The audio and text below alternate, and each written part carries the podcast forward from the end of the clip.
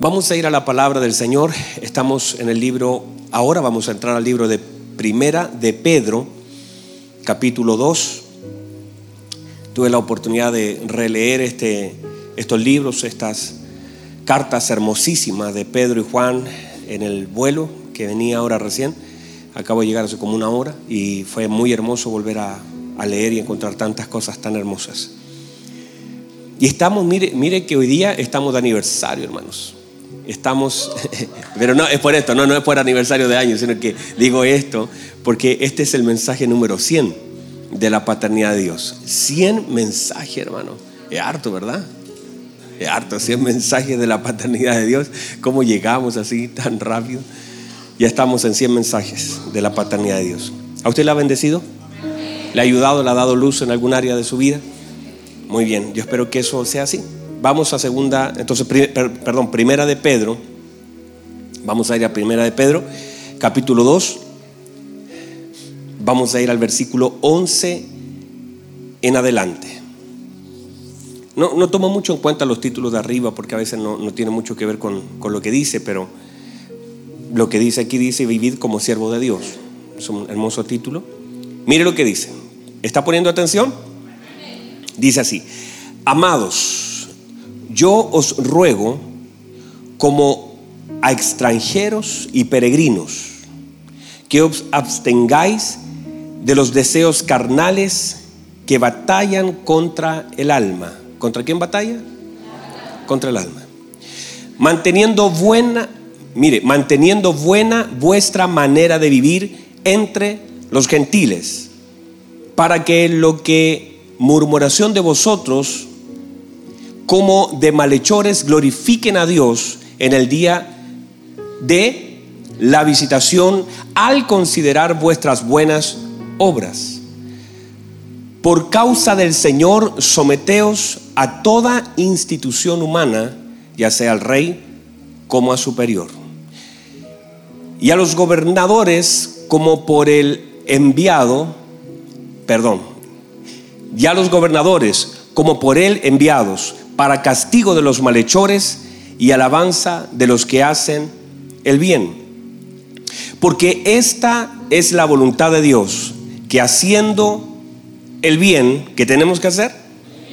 Que haciendo el bien, hagáis callar la ignorancia de los hombres insensatos, como libres, pero no como los que tienen la libertad como pretexto para hacer lo malo, sino como siervos de Dios.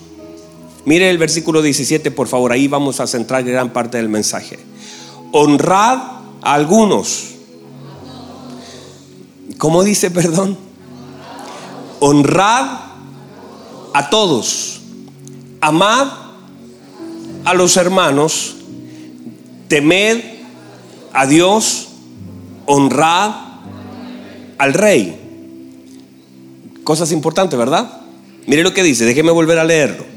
Honrad a todos, amad a los hermanos, temed a Dios, honrad al rey.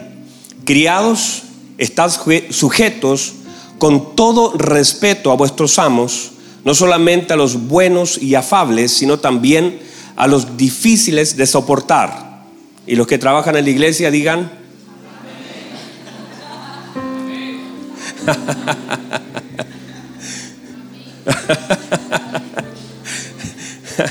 los que trabajan en patrimonio inmobiliario digan amén, por favor. Porque esto merece aprobación si alguna causa de la conciencia delante de Dios sufre molestia, padeciendo injustamente. Pues, ¿qué gloria es si pecando sois abofeteados y lo soportáis? Más si, haciendo lo bueno, sufrís y lo soportáis, esto ciertamente es aprobado delante de Dios. Pues para esto fuiste llamado.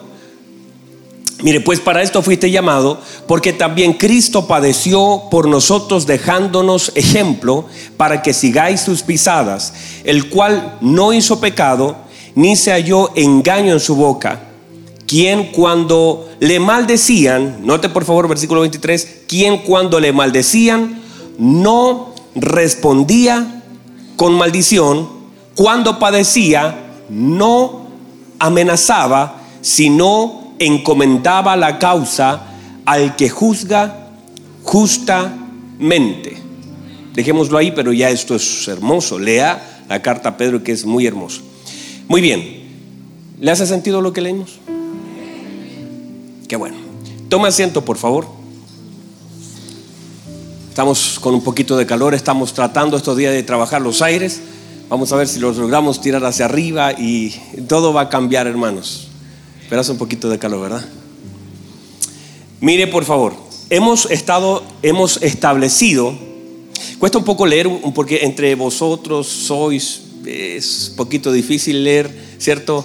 La Reina Valera es así, la 960, pero ella, esta es la verdadera, hermano.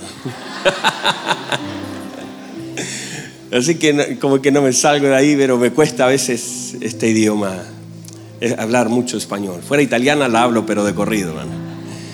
Mire, míreme por favor. Una de las cosas que hemos establecido es que donde hay una paternidad establecida, también hay una oportunidad, una oportunidad de Dios para nosotros. O sea, mire por favor, donde hay donde hay una, una paternidad, donde usted vea la, la oportunidad de la paternidad, también siempre la paternidad es una oportunidad. Pero esa oportunidad se activa con la honra. Lo hemos establecido, el día domingo establecimos la importancia de la honra y ahí nos vamos a centrar en el día de hoy. Y establecimos que en Efesios capítulo 6, versículo 2, que hay que honrar a quienes? A los padres, ¿verdad? Y que en realidad, míreme, el honrar a los padres, Alexis, es simplemente la respuesta de honrar la palabra. Yo honro a mis padres simplemente porque honro la palabra. O sea, nadie podría decir que honra a Dios si primero no honra a sus padres. Porque no puedes honrar a Dios deshonrando a tus padres. No sé si me expliqué. Porque ya el hecho de que no honres a tus padres, estás deshonrando a Dios. Entonces, la tarea es que nosotros honramos a Dios honrando a nuestros padres naturales. Estamos honrando a Dios porque estamos honrando su palabra. No sé si alguien entiende eso. Entonces nuestra honra es simplemente la obediencia a su palabra. Y entendemos entonces que de alguna forma cuando el Señor nos manda a obedecer su palabra, nosotros por supuesto que nos está hablando algo que inicialmente no pueda ser tan sencillo y que no se puede cumplir, y lo hemos establecido, con una mente natural sino que se hace por medio de la obra del Espíritu Santo en la vida del creyente. Nada de lo escrito en la Escritura está orientado a una mente natural y por eso la Biblia usted no puede decirle a aquel que no conoce al Señor, imponerle alguna palabra de la Escritura, porque para ellos es locura y una mente natural no puede, dice la Escritura, entender la dimensión del Espíritu. Dígame amén a eso porque es verdad. Entonces, entonces Decimos entonces que nosotros tenemos un derecho legal de recibir aquellas cosas que el Señor ha depositado en la vida de hombres y mujeres y sobre todo cuando hay una relación en el ámbito paternal. Y es una forma, la honra, de acceder a los depósitos del Señor. Nosotros establecimos entonces que la honra tiene la capacidad de tocar. Dijimos que la honra tiene la capacidad de tocar el tiempo y tiene también la capacidad de tocar las circunstancias en la vida de la persona.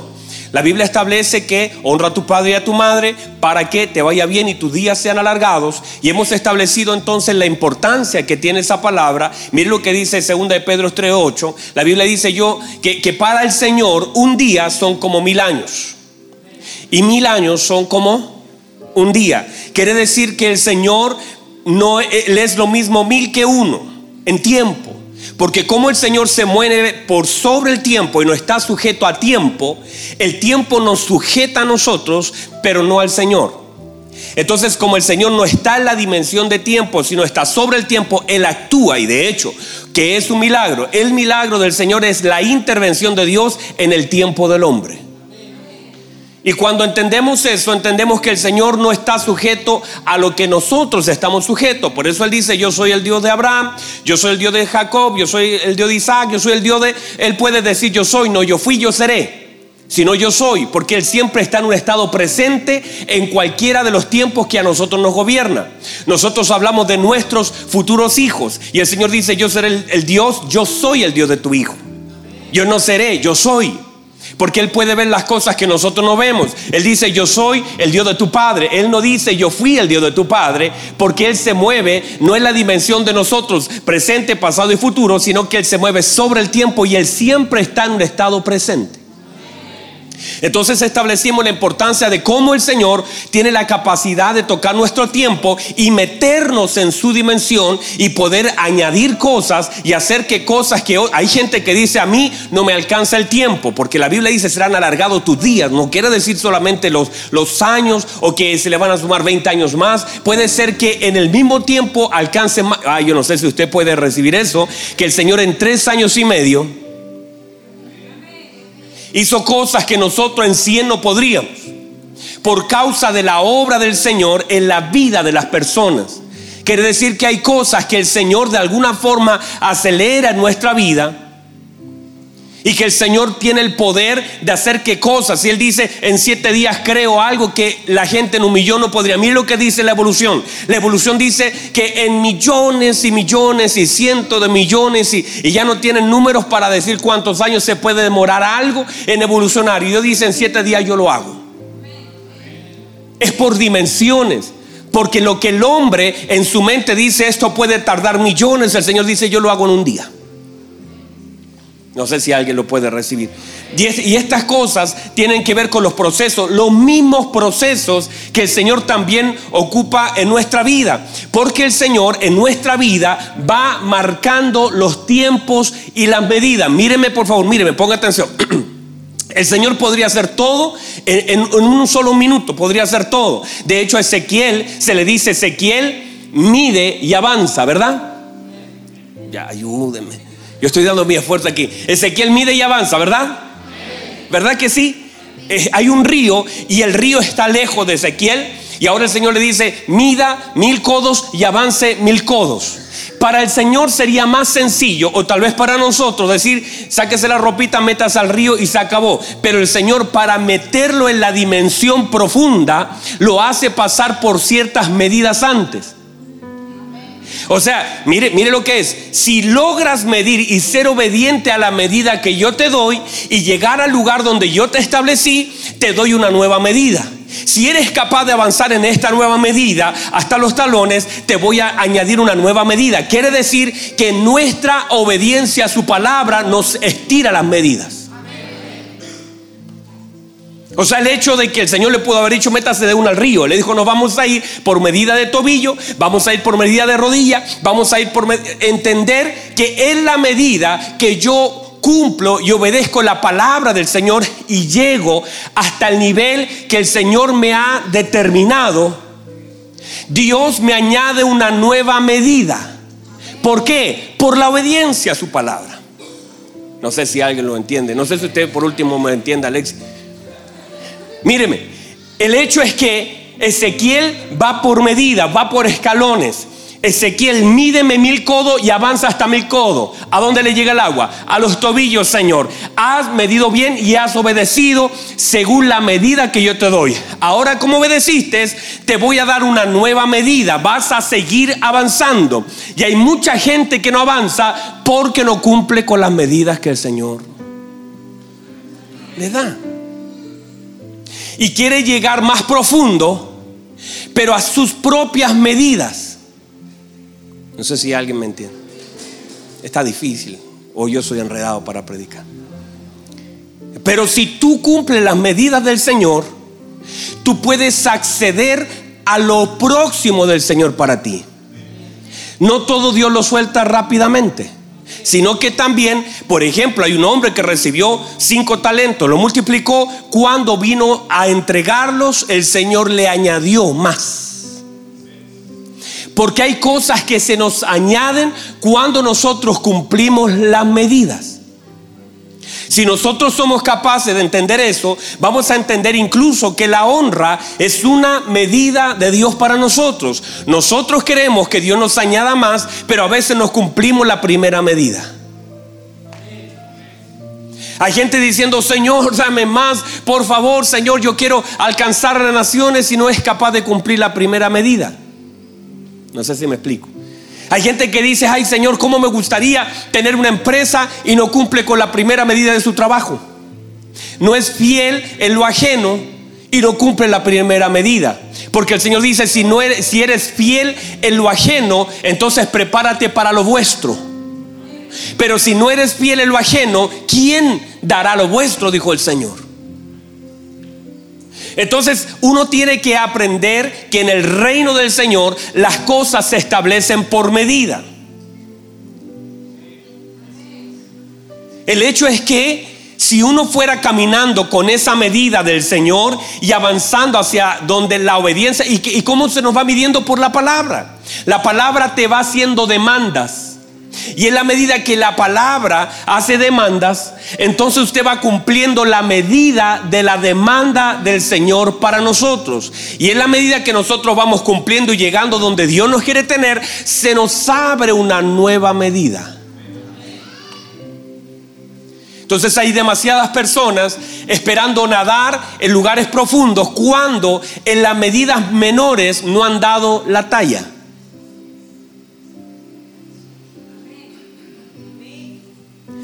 El Señor dice, por ejemplo, el que no gobierna bien su casa, no puede gobernar la iglesia de Dios.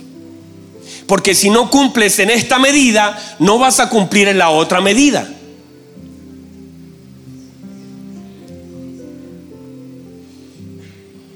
Está complicada la cosa.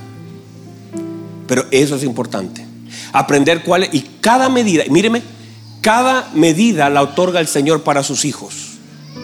Porque el Señor conoce nuestras fuerzas. Y un padre tiene la capacidad de medir la vida de un hijo. Un padre, un hijo no tiene la capacidad de automedirse. Por eso en, los tiempos, por ejemplo, yo, yo sé que mi hijo tiene la medida para lavarse, bañarse, solo lavarse sus dientes. Él esperaría que yo todo el tiempo le lavara los dientes, que yo todos los días yo lo bañara, que todos los días yo lo vistiera, porque ese es, ese es su pensamiento. Pero un padre hace una demanda de acuerdo a la medida del entendimiento que tiene sobre su hijo. Entonces tú le pones una demanda a tu hijo y usted le dice, hijo, vístase solo. Hijo, lávese solo. Hijo, vaya al baño solo. Hijo, usted puede llevar este bolso. Usted no le va a poner una carga, no le va a poner 50 kilos en los hombros de un niño que no los puede cargar. Pero usted va midiendo la vida de su hijo y en la medida de su medida sobre su medida, usted va entregando una mayor responsabilidad sabiendo, y muchas veces la gente no cree que puede lograrlo, y usted lo va a ver en la Biblia. El Señor le dice a Jeremías, Jeremías, te voy a decir algo, antes que tú nacieras, antes que tú fueras formado, o sea, antes que tú seas formado en el vientre, yo te conocí. Antes que naciera, yo te santifiqué y yo te di por profeta a las naciones. Tú no puedes determinar tu vida por lo que la gente dice, por lo que tus padres opinan, por lo que la gente habla de ti. Tú estás determinado de fábrica. Y estás determinado de fábrica y ahora no puedes prestar oído a lo que la gente ha de decir de ti porque yo determiné tu vida antes que tú llegaras a ella. No sé si me explico. Que dice Jeremías? Dice, ay Señor, si yo soy un niño y no sé ni hablar. Y el Señor no le habla a un niño, le habla a un profeta. Le llama a Moisés y Moisés dice, ay Señor, que yo soy tardo para hablar, ¿cómo voy a ir yo a Faraón? Y el, y el Señor dice, yo le di la boca al hombre, ¿cómo me vas a poner una excusa? Yo sé tu medida, sé que has estado 40 años, fuiste preparado en Egipto, yo preparé todo para que tú seas preparado en Egipto y luego fuiste a prepararte sin saberlo al desierto, yo te preparé en el desierto. Por lo tanto, ahora mi preparación que te he dado en Egipto y en el desierto me sirve para que tú puedas sacar a ese pueblo que es una representación de tu vida, de tus 40 años y ahora los tienes que llevar donde tú estuviste. Tú estuviste en Egipto, tú estuviste en el desierto. Como estuviste en el desierto, yo te preparé y te saqué de Egipto. Ahora también tú tienes que sacar a ese pueblo al desierto. Y si tú sobreviviste 40 años porque había una palabra sobre ti, también ese pueblo puede sobrevivir 40 años porque hay una palabra sobre él. No sé si lo puede recibir. Pero Dios es quien a nosotros nos prepara para cumplir por el que nos mide la vida de un hijo. Así el Señor también mide. Entendemos eso. Nosotros no, y usted medidas. Ya poniendo en la medida, en la medida, usted cumpla la avance. En la medida, Señor, el Señor. Pero si nosotros ni siquiera cumplimos la nosotros a veces queremos que Dios y no hemos honrado las puertas pequeñas. No hemos y estamos pidiendo por cosas mayores. No sé si me explico. Dígame amén, dígame algo. Entonces establecimos que la palabra del Señor gobierna sobre los tiempos y que la palabra del Señor vive en un eterno presente y que es la palabra la que toma autoridad. Y que cuando el Señor nos manda en las medidas que Él nos da de poder honrar, porque la honra es una medida de Dios para el hombre. Y en la medida que nosotros cumplamos la medida, se nos va a añadir una nueva medida. Porque todo es así. Nosotros se nos ha demandado honrar. Desde allá atrás, y yo vengo 100 mensaje diciendo la importancia de la honra. Si usted no lo hace, si usted no es capaz y usted todavía pone excusas, y, por, y por favor míreme, usted no eligió sus padres, sus padres tampoco lo eligieron a usted. Usted no tiene la capacidad de elegir a sus padres naturales. Usted debe entender la asignación de sus padres ministeriales. Y debe entender que tampoco eligió a su Padre celestial, sino que Él lo eligió a usted. El Padre Celestial dice, no me elegiste vosotros a mí, sino que yo os elegí a vosotros. Y os he llamado y los he puesto para que llevéis fruto y vuestro fruto permanezca. Entonces, en esta, en esta relación de elección, uno debe entender en realidad que no es elección, es asignación. Y en esta asignación del Señor, el Señor también sabe lo profundo, porque la Biblia dice que no tenemos un sumo sacerdote que no pueda compadecerse de nuestras debilidades, entender que Él sabe y conoce nuestras debilidades, y conoce nuestros traumas, y conoce lo que pasó, y sabe quiénes son nuestros padres. Es más, usted no conoce tanto a sus padres como Dios conoce a sus padres. Y el Señor conoce todos los los problemas, todas las dificultades, todas las trancas, todo el Señor conoce. No es ajeno el Señor a la vida de sus padres. Pero aún así sigue demandando la medida. Este mensaje llega en un tiempo diferente para cada uno de ustedes. Este mensaje llega a sus vidas en diferentes tiempos, pero con una demanda posible de ser cumplida porque el Señor nos ayuda en nuestras debilidades. Entonces cuando usted recibe la palabra, usted recibe la palabra porque el Señor está haciendo una demanda que Él mismo sabe que tal vez usted no podría cumplir, pero ahí está, Él dice, yo te ayudo.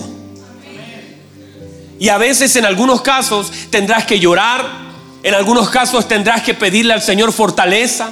Pero el Señor mira la intención de tu corazón de querer honrar su bendita palabra. Y en medio de tu vida tratando de honrar, el Señor te suma fuerza para poder hacerlo. Diga conmigo honra.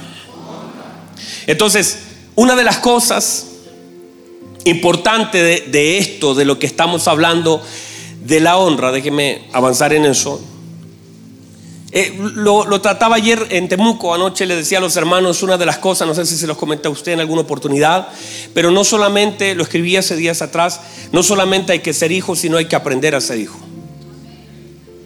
La Biblia dice que Él nos hizo, que, él, que fuimos hechos hijos de Dios.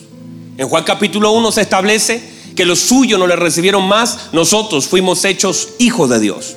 Pero no es solamente que ahora somos hijos de Dios, sino que ahora tenemos que aprender a ser hijos. Aprender la operación, la asignación, el lugar, la tarea, la paternidad, todo desde una esfera de aprender a ser hijos.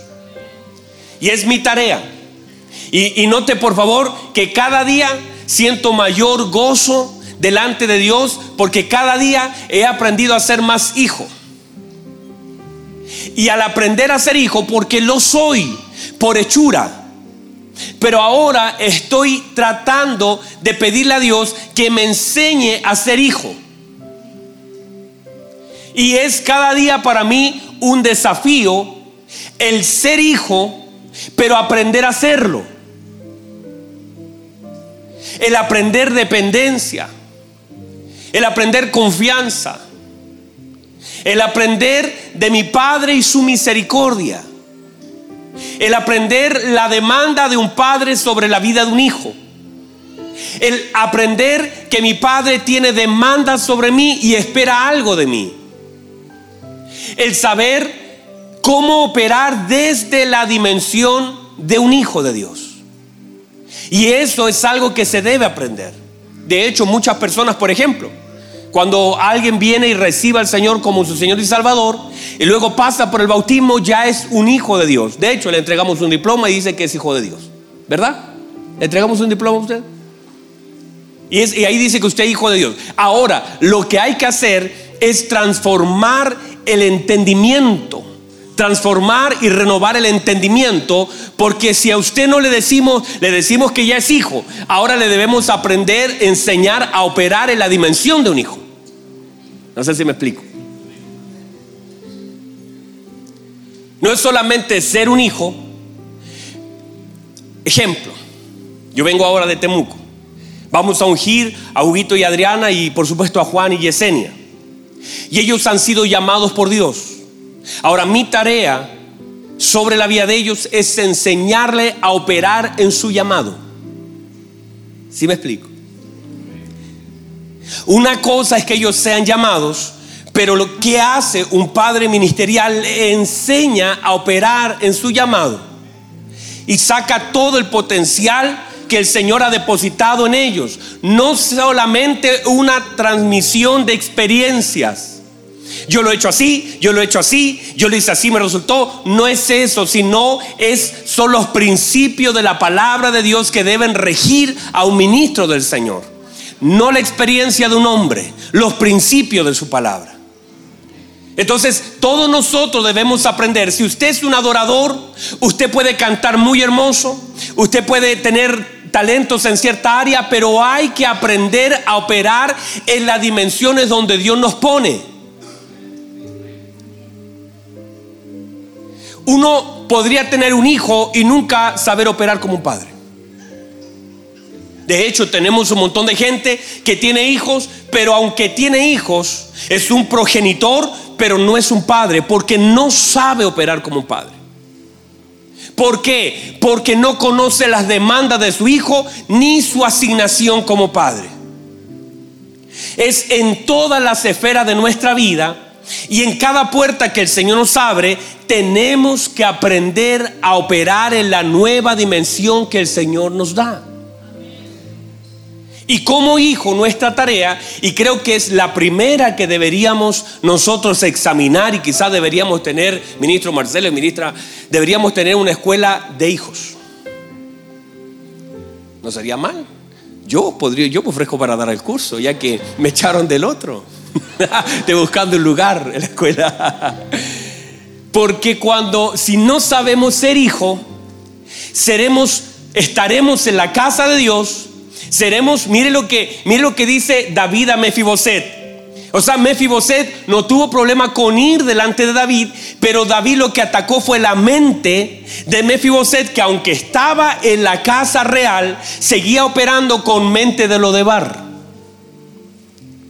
Por eso cuando el Señor, no sé si estamos bien, me miran raro, sino que por eso el Señor cuando comienza con las bienaventuranzas, comienza a hablar y la diferencia entre gentil y un hijo, comienza a decir no sean como los hipócritas, lo que está el Señor es moldeando. Está trayendo luz de qué deberíamos ser nosotros y todo el tiempo el Señor se refiere así. Oísteis que fue dicho, pero yo os digo.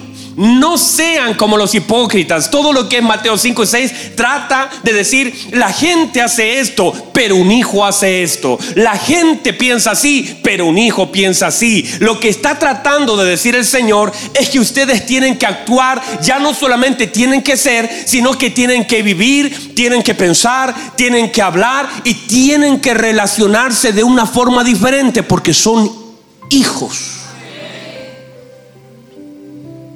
Porque todo Israel era parte de, un pueblo, pero un pueblo que en el tiempo se fue distorsionando. Entonces ellos eran religiosos en muchos casos que cuando hacían algo lo hacían para que la gente los viera y no sabiendo que Dios lo estaba mirando. Y cuando tú tienes ese problema, hay muchos hijos que hacen cosas para ganarse la admiración o el cariño o llamar la atención. ¿Sabe usted que hay muchos niños que se enferman consciente e inconscientemente solo para, para que los padres le tomen atención? que muchos niños hacen cosas, pero las cosas que hacen solamente para decir yo estoy aquí.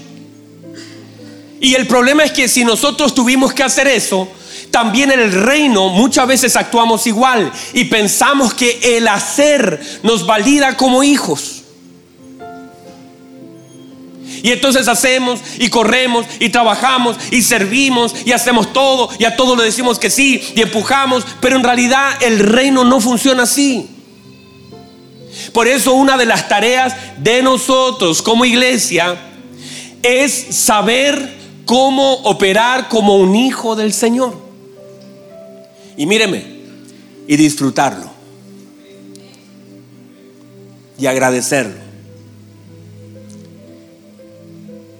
Y poder pedirle al Señor que cada día nos añada más luz de qué es ser un hijo.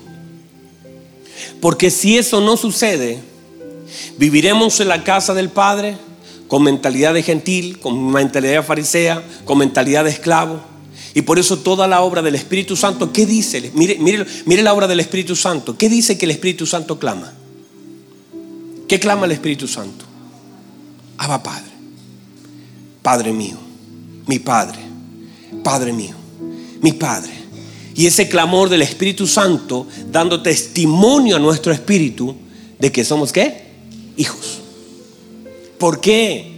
Porque si nosotros olvidamos la importancia de lo que es ser hijo, o no operamos o no sabemos por medio de la luz de la palabra, entonces no vamos a actuar como tal, no vamos a pensar, no vamos a orar como ellos, no vamos a hablar como un hijo, no vamos a tener el lenguaje del Padre, no vamos a saber operar en la dimensión de un hijo de Dios. Y qué triste sería que el Señor todo lo que hizo y todo el sacrificio de Él para poder conectarnos con el Padre y ahora que tenemos un acceso y que podemos entrar confiadamente al trono de su gracia, no entremos por prejuicios, por ignorancia, por desconocimiento, porque dimensión de un hijo de Dios. Y qué triste sería que el Señor todo lo que hizo y todo el sacrificio de Él para poder conectarnos con el Padre y ahora que tenemos un acceso y que podemos entrar confiadamente al trono de su gracia, no entremos por prejuicios, por ignorancia, por desconocimiento, porque todavía hay vino viejo dando vuelta ahí. Dígame, dígame, ay Señor, qué pena todo lo que está pasando. ¿Lo puede recibir? Entonces, una de las tareas, una de las tareas importantes de nosotros como hijos es saber operar en la dimensión de un hijo. Y eso fue lo que vino a hacer nuestro Señor Jesucristo. Nos vino a enseñar a ser hijo. Y por eso Él es el primogénito. Y por eso seguimos sus pisadas.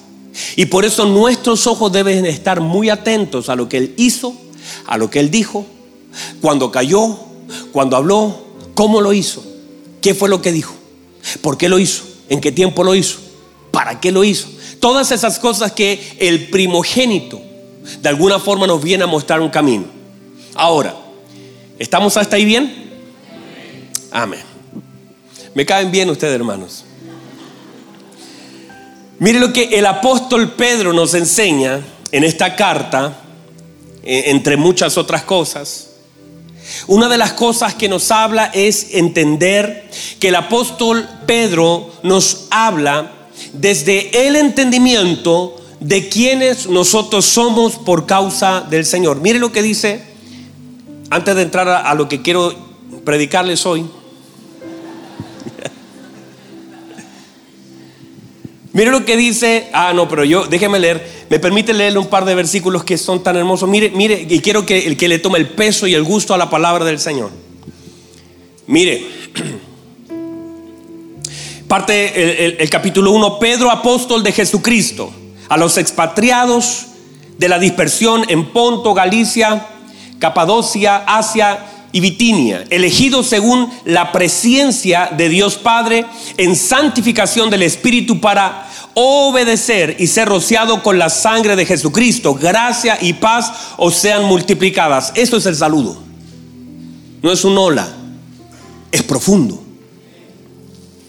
Bendito el Dios y Padre de nuestro Señor Jesucristo que según su grande misericordia nos hizo renacer para una esperanza viva yo venía en el, avión y sentía la presencia de Dios mientras yo leía esto. Por la resurrección de Jesucristo de los muertos, para una herencia incorruptible, incontaminada e inmarcesible, reservada en los cielos para vosotros, que sois guardados por el poder de Dios. Que sois guardados. Usted tiene que recibir la palabra. Esto no lo estoy diciendo yo, lo está diciendo mi consiervo Pedro dice que sois guardados por el poder de Dios mediante la fe para alcanzar la salvación que está preparada para ser manifestada en el tiempo postrero, en este tiempo. En lo cual vosotros os alegráis, aunque ahora, diga conmigo ahora, por un poco de tiempo, si es necesario, tengáis que ser afligidos en diversas pruebas. Dice, por un poco de tiempo. Bueno, déjenme avanzar a lo que quiero llegar. Eh, después sigue hablando y mire lo que dice el versículo 3. Dice, por tanto, ceñid los lomos de vuestro entendimiento, sé sobrio y esperad por completo en la gracia que os traerá cuando Cristo sea manifestado como hijos obedientes. ¿Cómo deben ser los hijos? Obedientes. No os conforméis a los deseos que antes teníais estando en vuestra ignorancia, sino como aquel que os llamó es santo, sed santos en toda vuestra manera de vivir. Hermano, usted tiene que leer todo esto. Yo me estoy saltando algunos versículos. Mire, versículo 4 del capítulo 2, acercaos a él piedra viva, desechada ciertamente por los hombres, más para Dios, escogida y preciosa. A veces eso sucede. A veces usted puede ser desechado por los hombres, pero para Dios es escogido y es precioso. Versículo 9 del capítulo 2 dice, mas vosotros sois mas vosotros sois linaje escogido, real, sacerdocio, nación santa, pueblo adquirido por Dios. ¿Para qué? Para que anunciéis las virtudes de aquel que os llamó de las tinieblas a su luz admirable. Vosotros que en otro tiempo no erais pueblo, pero que ahora sois pueblo de Dios, que en otro tiempo no, no habíais alcanzado misericordia, pero ahora habéis alcanzado misericordia. Ah, hermanos, qué hermoso. Esto es palabra del Señor. Míreme por favor. El Señor establece principios en esta palabra y con esto voy a terminar. El Señor dice que nosotros fuimos llamados, que nosotros no podíamos venir si nosotros, fuimos llamados. Fuimos llamados de las tinieblas, de la oscuridad, de la ignorancia. Fuimos llamados donde no estaba la palabra, no estaba Cristo, el Señor no le habla, el Señor no tiene comunión con las tinieblas. Y por eso Él no podía tener comunión con nosotros ahí y nos llamó, nos sacó. ¿Nos sacó de qué? De las tinieblas a su luz admirable. Y ahora en esta luz admirable Él desde, míreme, desde la posición que Él nos otorgó, ahora desde esa posición nos habla. Desde la verdad de nuestra posición en Cristo, desde ese lugar, porque Él le habla a su iglesia y a sus hijos desde la, desde la posición otorgada por Cristo a la iglesia no le habla a, personas que, no que están en tinieblas, le habla a personas que están en luz. Y toda la demanda del Señor es eso que le habla a una iglesia que opera en la luz de Cristo. Le está hablando a un real sacerdocio y usted tiene que tener mente de sacerdote. Le habla al pueblo de Dios y usted no debe tener mentalidad de venezolano ni de chileno ni de ecuatoriano, ni de cubano, ni de peruano, ni de italiano, ni de boliviano, sino que le habla al pueblo y usted debe tener mentalidad de, de pueblo. Porque si usted tiene la mentalidad que gobernaba su vida, su pueblo, su nación, usted no está entendiendo el mensaje cómo está dirigido a la mente del pueblo de Dios. Y que nosotros a veces decimos, no es que los israelitas, no es que ellos son el pueblo escogido por Dios, es que los israelitas les va bien porque son, y uno incluso justifica que a ellos les vaya bien, no, es que esos son el pueblo y que donde hay un israelita, a él le va bien, tiene plata, tiene negocio, tiene contacto, porque usted asume que es el pueblo de Dios y usted le otorga un lugar porque en sus venas está corriendo una sangre de los patriarcas y todo, pero en sus venas corre la sangre de Cristo y usted pueblo adquirido por Dios. Usted es pueblo de Dios. Y entonces usted debe no tener la mentalidad de chileno, que podríamos hablar todo el día de la mentalidad de chileno, nos reiríamos mucho. No debemos tener mentalidad de cubano, no tenemos que tener mentalidad de venezolano, sino que tenemos que tener, operar en la mente de Cristo, porque a esa espera es donde se le hace la demanda y desde allí el Señor le habla. Y si nosotros entendemos eso, el Señor le habla a un real sacerdocio y usted tiene que tener mentalidad de sacerdote, tiene que tener mentalidad de rey, tiene que tener mentalidad de un hijo del Señor, de un real sacerdocio, de una nación santa y de un pueblo adquirido. Si usted no opera desde eso, usted va a ver la palabra como difícil, como extraña, como que, porque a mí? porque me dice eso el Señor? Porque usted está en una mente que no es la mente a la cual el Señor le está hablando.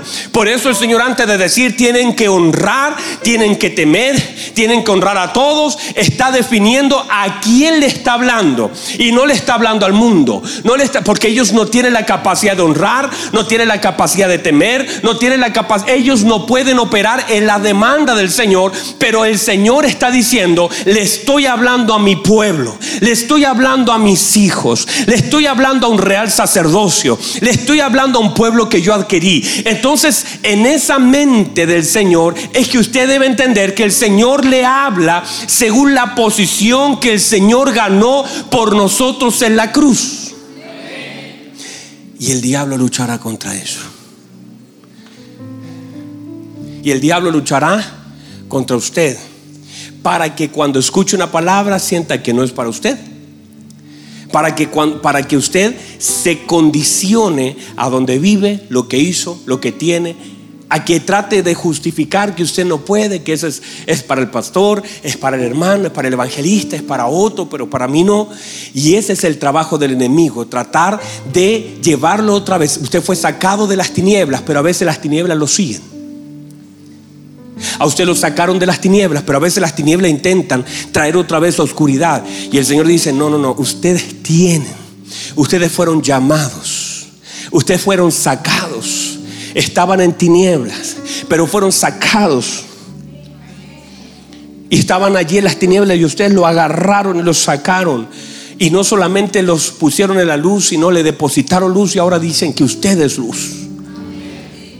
¿Y para qué lo soy? Para anunciar desde esta atmósfera, de esta esfera, de yo entender quién soy en Cristo. Ahora desde este lugar yo puedo anunciar las virtudes del Señor.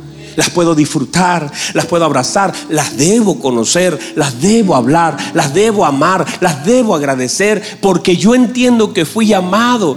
No, no, no tenía opción, yo estaba allá, pero el Señor me rescató, me sacó de las tinieblas y me trajo una luz admirable. Nosotros que en otro tiempo no habíamos alcanzado misericordia, ahora habéis alcanzado misericordia. Y ahora desde este lugar usted puede honrar. ¿Por qué? Porque usted es un pueblo de Dios.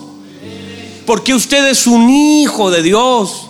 Porque usted es alguien que el Señor ya le dio un lugar. No esté buscando un lugar. No esté diciendo, ah, yo voy a ser un líder. No, no, no, no esté buscando lugar entre la gente. Porque usted ya es es pueblo, no dice usted será, usted podría ser, postule a ser real sacerdocio. No, usted es un pueblo adquirido por Dios. Y de la esfera de pueblo, de nación, de sacerdocio, nosotros tenemos una demanda y una medida para poder nosotros desde este lugar ejercer honra. No sé si me, explico. Y desde la posición que el Señor ganó y nos otorgó, entonces el Señor hace la demanda, no hacia la tiniebla, sino hacia la posición que como hijo hoy por gracia tenemos. Y ahora el Señor le habla a su pueblo. ¿Y que le habla? Todas las demandas que usted puede leer están orientadas a un pueblo, no a Israel, al pueblo de Dios. Póngase en pie, por favor. No sé si me puede recibir la palabra. No sé si puede decir amén a esa palabra. Entonces, nosotros habituamos como iglesia, míreme, nosotros habituamos como iglesia a que incluso el Señor casi diga, pero mire, si yo no puedo, yo no tengo. Y todo eso que nosotros decimos es la operación aún de las tinieblas, muchas veces en conceptos equivocados. Una de las cosas que el diablo quiere, por eso el Señor dice, renueven su entendimiento. No se conformen a este siglo, sino que renueven su entendimiento. Porque si nosotros no hacemos una renovación, seguiremos orando mal, seguiremos pidiendo mal, seguiremos a veces ni siquiera pidiendo, sino a veces sintiéndonos inmerecedores. Y aunque, aunque por gracia, como dijo el apóstol Pablo, soy lo que soy, y nunca debemos creernos que no, no, no, no, no recibimos por mérito de lo que hacemos. Todo lo que recibimos es por mérito de Cristo. Y en los méritos de Cristo el Padre nos otorga. ¿Por qué? Porque nosotros estamos en Cristo.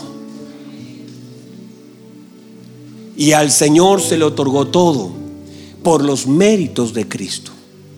Y ahora en esa conciencia nosotros operamos. Por eso usted, cuando usted habla de su condición, de cómo está, de por qué, usted no, ha entendido el lugar que el Señor le ha dado y debe operar con una mente clara de quién es en Cristo y no desde sus fallas, sus errores, sus debilidades sino que con honra en el lugar que el Señor le ha dado. Y con honra y autoridad porque el Señor se la ha otorgado.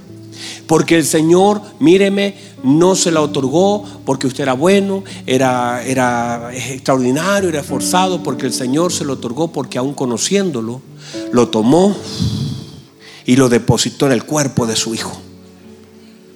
Cuando usted incluso justifica y dice, ay, pero Señor, yo, yo, es que yo, yo, yo, yo, es que usted incluso está tentando contra la sabiduría de Dios. Como, diciendo, como tratando de informarle a Dios que usted no debería hacer nada porque como que Él no lo conoce. Por eso usted debe pararse en la posición de aquel que sí lo conoce y aquel que conociéndolo lo llamó. Y de hecho, cuando llama David a Mefiboset, sabía perfectamente cuánto tiempo estaba allá y sabía perfectamente el problema y por eso dijo, tráigalo. Él no puede venir solo, tráigalo. No dijo, eh, voy a mandar una invitación, tráigalo, porque la conciencia del rey sabía el estado de Mefiboset y en la conciencia de tu Padre también sabía el estado de cada uno de nosotros. y conociendo nuestro estado, por misericordia nos sacó de las tinieblas y nos trajo a su luz admirable. Y ahora en esta luz, desde la posición de la luz, Él espera que nosotros ahora anunciemos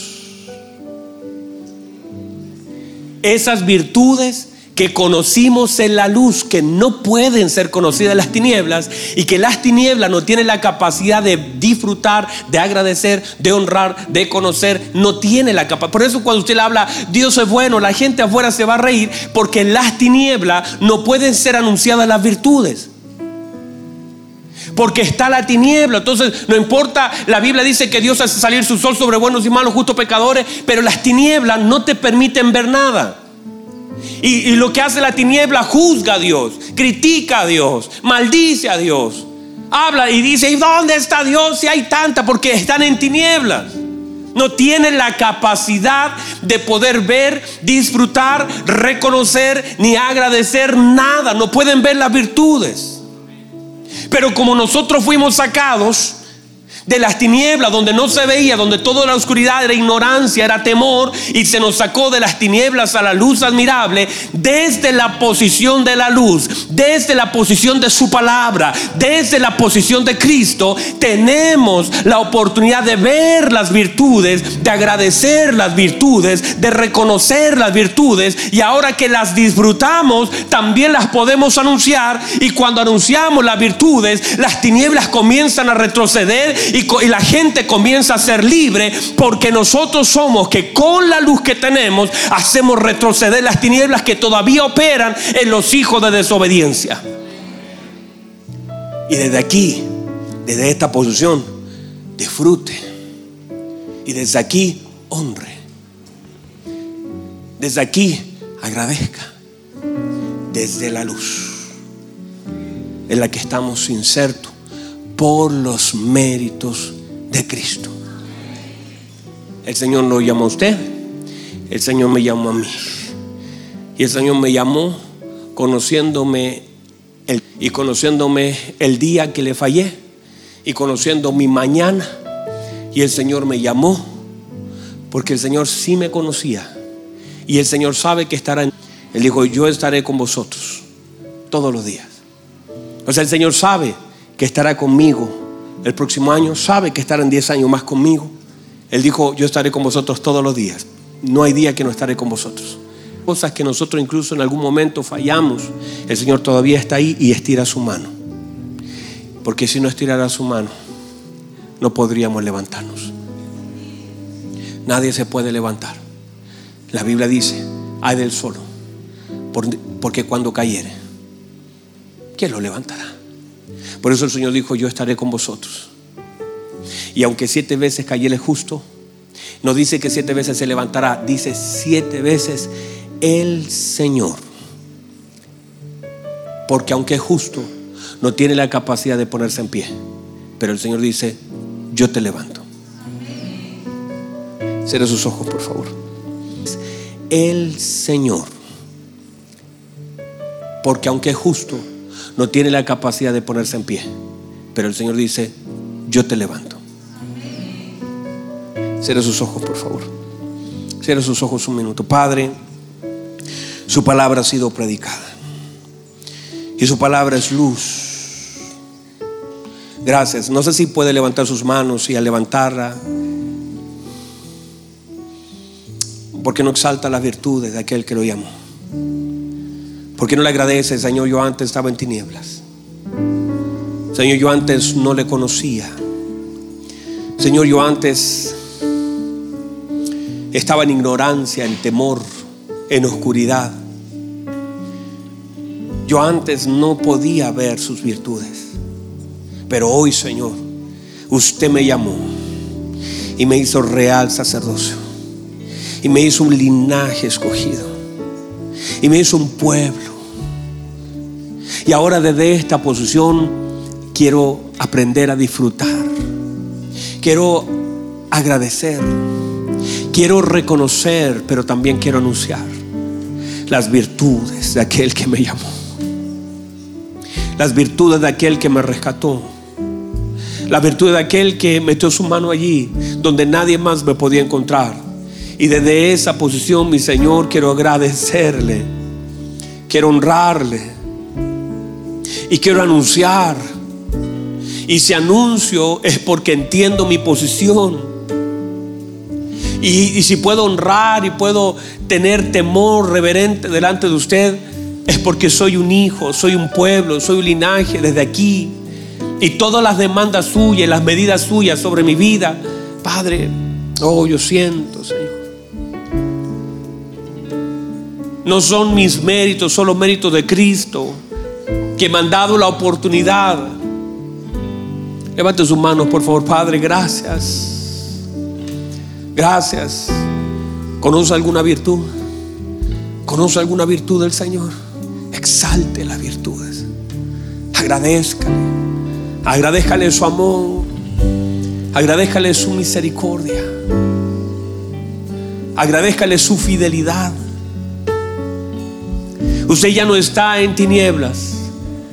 Ahora está en la luz. Sepa operar y vivir como un hijo del Señor.